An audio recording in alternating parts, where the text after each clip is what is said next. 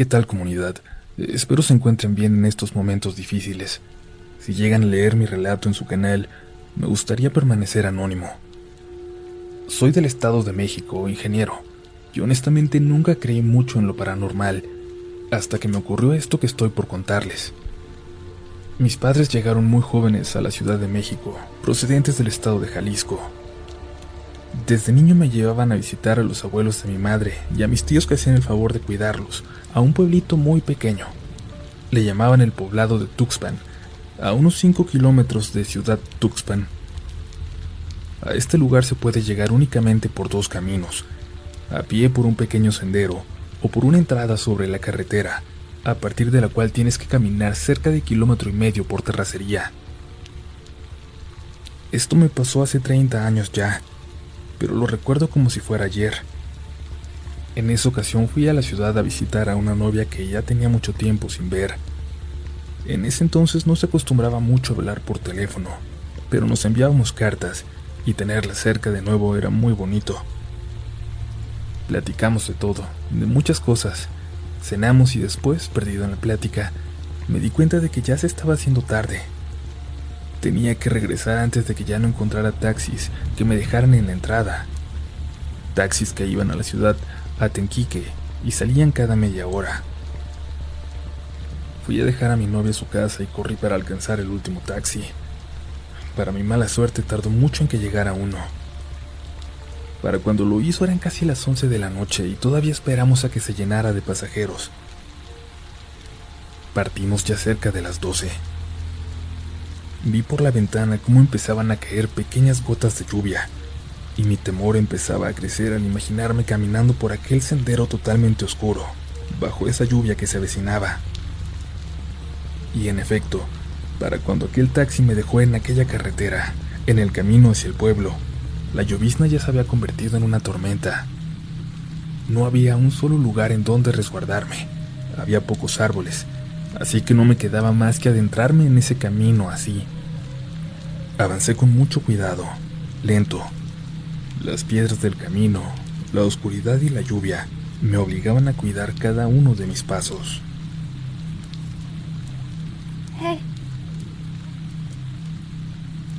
Apenas había avanzado unos 50 metros cuando escuché una voz, una voz como de niña detrás de mí. Primero no reaccioné, pues se escuchaba a lo lejos y perdida entre el sonido de la lluvia, pero luego la volví a escuchar y volteé. Entonces la vi caminando hacia mí, tapándose con sus manitas la cabeza. Se acercó. Me dijo, tengo miedo. ¿Me dejas caminar contigo al pueblo?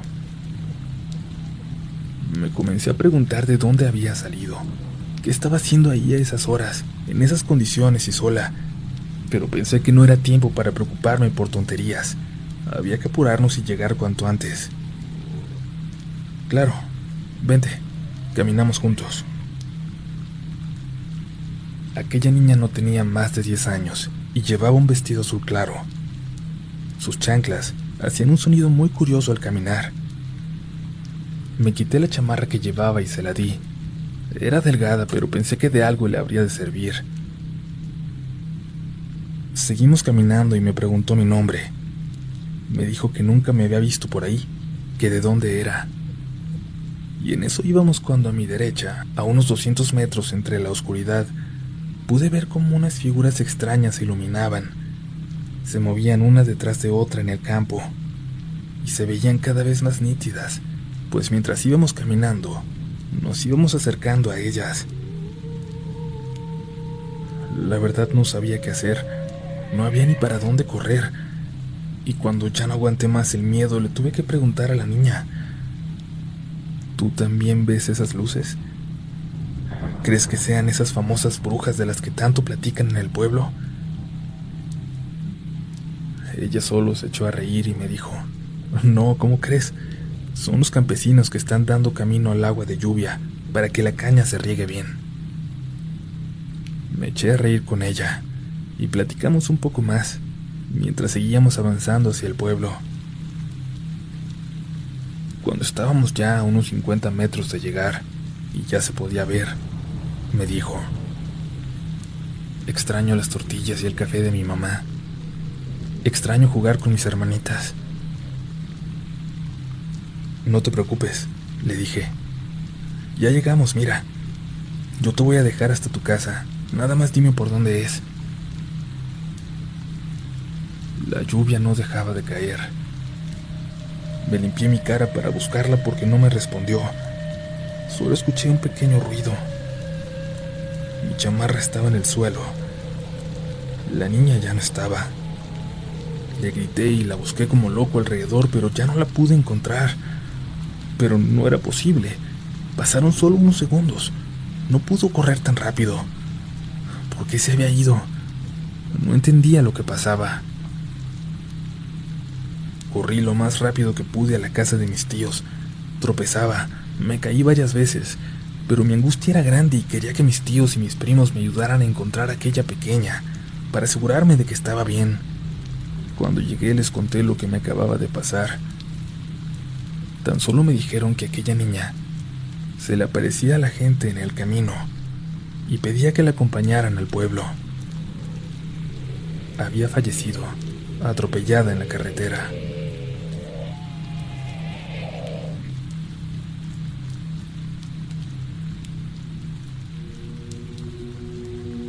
Hola comunidad, hoy me animo por fin a contarles una experiencia que vivimos entre octubre de 2010 y enero de 2011 en Cuernavaca, Morelos. Todo esto mientras trabajábamos en un hotel completamente nuevo, que literalmente se acababa de construir. Está ubicado a un costado de un panteón muy grande y conocido de la ciudad, sobre una gran avenida. Incluso me parece que le quitaron un pedazo al panteón para poder construir aquel lugar. Un día que pasaba por ahí vi un anuncio. Solicitaban un matrimonio para ser encargado y dirigir el mantenimiento del hotel. Me pareció interesante y me acerqué a preguntar. Ofrecían sueldo base, que no era mucho, pero era algo, y además un departamento amueblado. Eso fue lo que más me interesó, pues podríamos ahorrarnos el dinero de la renta, así que fui a contarle a mi esposo. Lo platicamos y decidimos llevar nuestra solicitud y para nuestra suerte, al instante nos contrataron y nos dieron las llaves de aquel departamento. Era pequeñísimo, sí, pero al menos ya no pagaríamos renta. Nos presentaron a todo el personal. Al principio el turno era solo de día. Mi esposo y yo teníamos que estar checando cuarto por cuarto que estuviera todo limpio y en orden, que no faltaran cosas, e ir anotando los detalles. Un día muy temprano, Llevaron a un sacerdote a hacer una misa e invitaron al personal que quisiera estar presente. Mi esposo y yo no bajamos, pero sí creemos en Dios y hacemos oración. Somos cristianos. Al terminar la misa, el padre se dedicó a bendecir el lugar y un compañero fue tomando fotos de la ceremonia y de todos los lugares por los que pasaba. Al día siguiente llevó las fotografías reveladas y lo que vimos en ellas nos impactó a todos. En cada toma de la misa y en su recorrido, aparecía una mujer de vestido blanco, largo, como si fuera una novia. Y se veía muy clara en una foto, saliendo del sótano, donde parecía ir subiendo las escaleras detrás de aquel sacerdote. Era impresionante verlas. A partir de esta bendición todo cambió. Parecía que solo había logrado provocar a lo que habitaba ese lugar. Se comenzó a sentir una vibra muy pesada. A mi esposo y a mí nos cambiaron el turno y empezamos a trabajar por las noches. Fue entonces cuando sentimos, escuchamos y vimos muchas cosas. Tanto que era un suplicio soportar ese turno de noche, aquel horario de 7 a 7. Ese hotel tiene en la parte inferior tres pasillos de cuartos a los que llaman villas. Son de motel, y en la última fila se sentía todo muy pesado, frío y oscuro. Esos cuartos incluso se volvieron refugio de murciélagos. Hasta el fondo había un pequeño estacionamiento pegado al edificio central, con una entrada al sótano. Ahí abajo fue donde tomaron la foto más clara en la que aparecía aquella mujer. A mí me daba mucho miedo bajar ahí. Ahí abajo había un pasillo con cuartitos que se usaban como bodegas. La luz de aquel pasillo era sumamente inestable. Se la pasaba parpadeando. De verdad parecía como salida de una película de terror. Y nunca lo entendí porque todo era nuevo. Ahí había mucha decoración que todavía no era instalada y que me daba miedo. Eran figuras egipcias de tamaño real. Esas figuras de cuerpo humano y cara de perro o de pájaro sin embargo, todo lo peor ocurrió en el edificio del medio, en la parte de arriba, donde estaban las suites familiares. También constaba de tres pasillos, pero por alguna razón solo los dos primeros tenían cámaras. Al final de estos pasillos había ventanales con vista al estacionamiento y a aquel panteón. Tenían una escalera que bajaba hasta el estacionamiento y seguían hasta el sótano. Al mismo nivel que aquellos pasillos, había dos habitaciones grandes, ejecutivas, llamadas Paraíso 1 y 2. Estas tenían closet, sala y escaleras hacia un jacuzzi que se encontraba en el techo. Una noche en la que llegamos a trabajar mi esposo y yo, subimos a dejar nuestras cosas al último cuarto del segundo pasillo, que era para empleados y bodega de limpieza. Nos dividimos las habitaciones para ir a revisarlas. Yo entré a Paraíso 1. Conforme vas avanzando, vas prendiendo la luz de cada sección. Cuando vi que todo estaba bien, me dirigí a la salida. Y justo cuando estaba por cerrar, se prendieron de nuevo las luces de la última sección. Me incomodé, pero regresé a apagarlas y cuando lo hice sentí a alguien detrás de mí. Sentí que se acercaron a mí. Lo sentí en la nuca.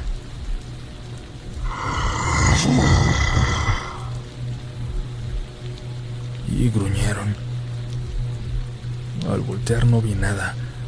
Primero quise pensar que era mi esposo jugándome una broma, pero al ver que no era así, me dio mucho miedo y empecé a gritar.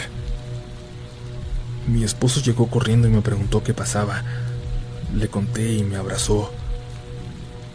Me dijo que él también había escuchado el gruñido, pero creyó que yo estaba jugando. Apagamos todo, cerramos y bajamos a la recepción y ya no subimos por el resto de la noche. Todo empeoraría a partir de ahí. Siempre me pasaba algo, siempre me asustaban. No sé si a mi esposo también porque nunca quiso decirme, quizás para no inquietarme más. Una noche recibimos a unos huéspedes y les dieron una habitación del pasillo 3, no sé por qué. Subí a abrirles la puerta y entregar el cuarto que me habían indicado en recepción. Unas horas más tarde los huéspedes llamaron para quejarse. Nos dijeron que los huéspedes de la habitación contigua no los dejaban dormir que entraban y salían, azotaban las puertas. Les dijimos que subiríamos a ver, pero nos asustamos, pues en toda esa sección no había nadie más. Subimos una camarista y yo. Llevábamos radio para avisar a mi esposo en recepción si algo pasaba. Era en aquel pasillo sin cámaras. Revisamos cuarto por cuarto y no había nada. Nadie. Hicimos como que tocamos la puerta y dijimos en voz alta que guardaran silencio para que dejaran a las demás personas descansar, pero solo para que nos escucharan los huéspedes que se habían quejado. Y eso no terminaría ahí. Cuando regresé ya de mañana a aquel tercer pasillo, se podía escuchar como alguien caminaba por ahí. Hasta el roce de sus ropas era claro. Cuando lo escuché bajé corriendo por las escaleras hasta el estacionamiento y luego me di cuenta de que todos los trabajadores estaban en la recepción, de que no había nadie allá arriba. Tiempo después, un lunes, el día más solitario, nos encontrábamos solo un señor de nombre Moy y yo. Yo prefería trabajar con mi esposo, pero no quedaba de otra. Yo estaba arriba, en el primer pasillo, tranquila porque ahí sí había cámaras cuando me llamó Moy para decirme que había llegado una familia a hospedarse y les daría una habitación ahí en ese pasillo. Abrí la habitación y los esperé afuera para entregarles las llaves, pero tardaban mucho en subir. Yo tenía que ir al baño, así que le hablé a Moy para que subiera él con ellos para entregar la habitación. Un rato más tarde pasé por la recepción y el señor me dijo que ya había entregado el cuarto, que los había puesto ahí porque sabía que yo estaba trabajando en ese pasillo y no quería que estuviera sola. Yo lo agradecí. Subí de nuevo a aquel pasillo. Me disponía a entrar a la habitación al lado de la ocupada, cuando vi que salió un señor delgado de ella con un niño de la mano. Caminaron hacia las escaleras que dan al estacionamiento los vi solo de espaldas, pero no le di importancia. Salí por toallas y artículos que necesitaba la habitación que revisé, cuando vi la puerta del cuarto ocupado ligeramente abierta. Salía humo. Pensé que estaban fumando y habían abierto la puerta para que saliera. Así que solo bajé y subí de nuevo.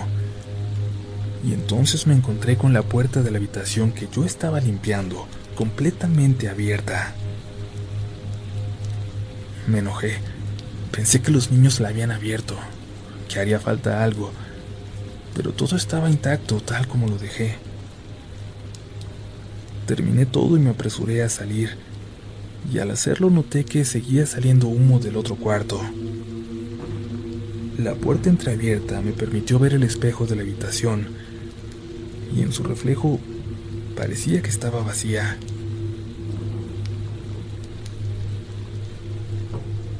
A la puerta. Les pregunté si necesitaban algo, pero al no responderme, abrí por completo. No había nadie. Busqué colillas de cigarros o algo que explicara el humo, pero tampoco. Llamé por radio a Moy y le pregunté si la familia había salido. Eran las 3 de la mañana, pero quizás habían buscado algo para cenar, quería pensar. Y él me respondió que no y que también estaba cerrado el portón del estacionamiento. Le pedí que subiera rápido. Así lo hizo y al llegar me preguntó qué pasaba. Le dije que no había nadie en el cuarto. Él me dijo que era imposible, que nadie había salido. Entró conmigo a revisar y luego nos asomamos al estacionamiento. Todo estaba cerrado. En el cuarto todo estaba intacto excepto porque faltaba la canasta de amenidades. Me puse a ordenar el cuarto y Moy me ayudó para que no me quedara sola y terminar pronto.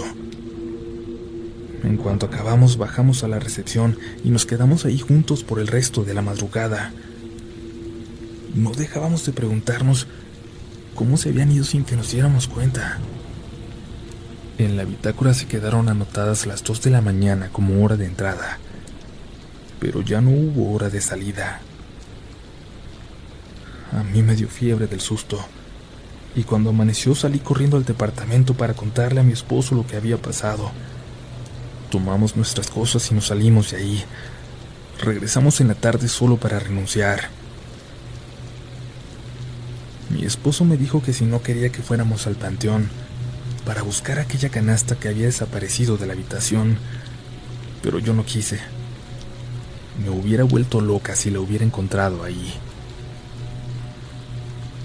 Tiempo después me encontré a una de las camaristas que compartió turno conmigo.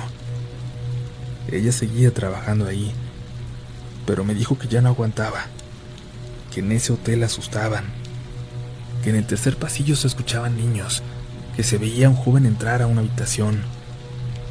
Yo no quise decirle nada, solo que si ya no se sentía bien ahí, que mejor se fuera, que renunciara. Podría terminar enferma de un susto, de esos, como los que yo me llevé. Si te gusta este contenido, no dudes en suscribirte para que estés pendiente de lo nuevo que tenemos cada semana. Síguenos también en Instagram y Twitter, donde nos encontrarás como RDLN Oficial.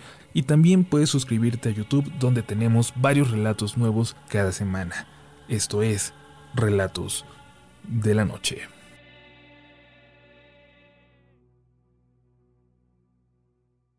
¿Quieres regalar más que flores este Día de las Madres?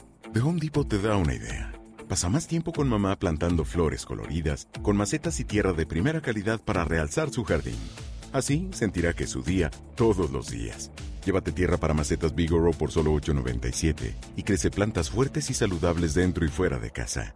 Recoge en tienda y sigue cultivando más momentos con mamá en The Home Depot.